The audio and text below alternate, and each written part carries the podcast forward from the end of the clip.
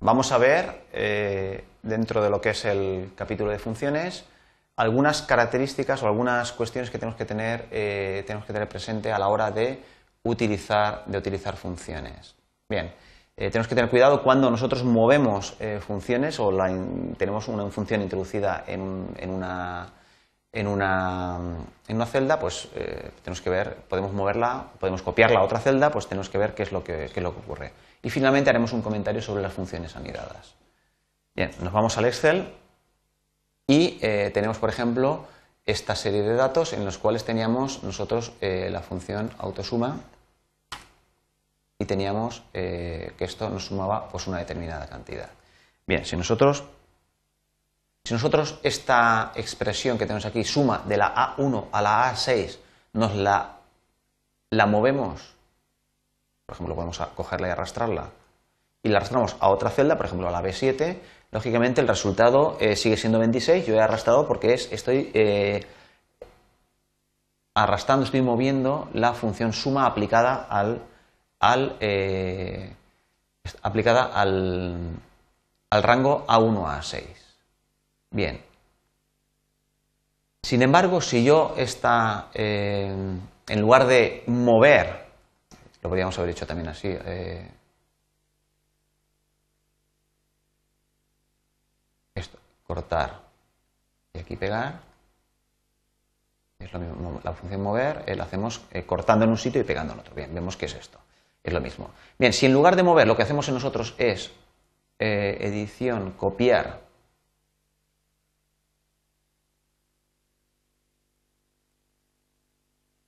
copiar y nos vamos a esta celda y decimos edición pegar, que es lo mismo que expandir el patrón de relleno, bien, vemos que en este caso lo que nos ha ocurrido es eh, sensiblemente diferente.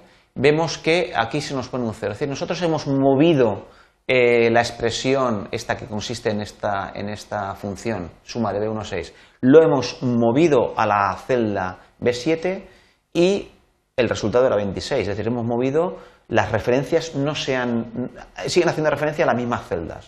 Es decir, como si hubiéramos hecho una referencia absoluta, pero en realidad la referencia no, no es absoluta. Lo que ocurre es que yo he movido la fórmula y entonces las referencias se mueven con, eh, digamos, apuntan al mismo, al mismo, a los mismos puntos. Sin embargo, cuando lo hago es copiar, entonces a la hora de copiar sí que, sí que el Excel tiene en cuenta si las referencias son absolutas o son relativas. En este caso, nosotros tenemos aquí la la función suma de la A1 a la 6, eso se debe de leer, como no tenemos dólar, ¿eh? no tenemos referencias absolutas, son referencias relativas, se debe de leer la suma de las seis celdas que yo tengo eh, superiores a la actual, a la celda 7. Con lo cual, yo, si yo copio ese contenido de esta función aquí a la derecha, eh, se me aplican las reglas de, copiado de las, de las expresiones. De las expresiones algebraicas o, numéricas. Entonces, lógicamente, lo que aquí era las seis celdas superiores, aquí se transforma también en las seis celdas superiores. Es decir, suma del B1 al B6, que son las seis celdas que, tenemos encima. Lógicamente aquí eh, no hay eh, ningún contenido, entonces considerado como, como, cantidades numéricas, pues son todos ceros, pues lógicamente la suma es cero. Con lo cual tenemos que tener mucho cuidado eh, a la hora de de introducir, de introducir eh, o de copiar o mover determinadas, determinadas, expresiones que tienen funciones en su, en su, interior. Afortunadamente, la norma que sigue es la norma general del copiado o de, o de la, la, hora de mover las, eh, las expresiones algebraicas normales. Finalmente, hay otra característica que nos podemos, que nos podemos encontrar es que eh, las funciones eh, tienen, una serie de argumentos, que los argumentos pueden ser valores numéricos, pueden ser referencias a otras celdas, pueden ser referencias a un rango, como este caso, o incluso podrían ser el resultado de, eh, aplicar otras, otras funciones. Por ejemplo, yo, por ejemplo, aquí podría decir que Podría introducir una función, por ejemplo, una función lógica, la función sí, que hemos utilizado recientemente, la función sí, De modo que si el valor anterior es el valor este es mayor que 20, pues decir aquí que eh, adelante, porque tenemos suficientes, y en el otro caso, pues hay que irse atrás. Atrás.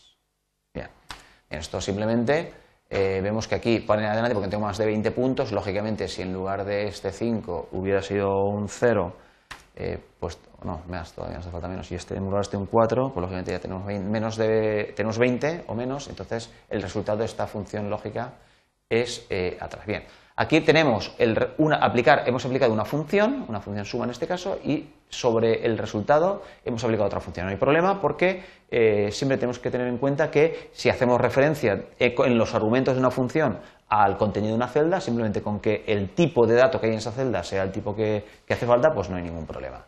Bien, en este caso la pregunta sería, ¿es posible que nosotros condensemos esas dos funciones en una sola? Bien, la respuesta es las eh, funciones anidadas, es decir, dentro de una función, por ejemplo, si, en este caso, en la función si eh, dentro de eh, esta función yo puedo poner como argumentos el resultado de otras funciones. Bien, la respuesta es, es que sí. Entonces, por ejemplo, en lugar de A7, en lugar de A7 yo podría haber introducido directamente si la función suma, abro paréntesis de este rango, cierro paréntesis. ¿Vale? En este caso, el resultado es el mismo, atrás, lógicamente si yo aquí pongo un 1 eh, es, adelante, pero en este caso estoy haciendo caso omiso del contenido de esta, eh, de esta, celda. Aquí esta celda en la que yo calculaba la suma y sobre esa aplicaba la función lógica.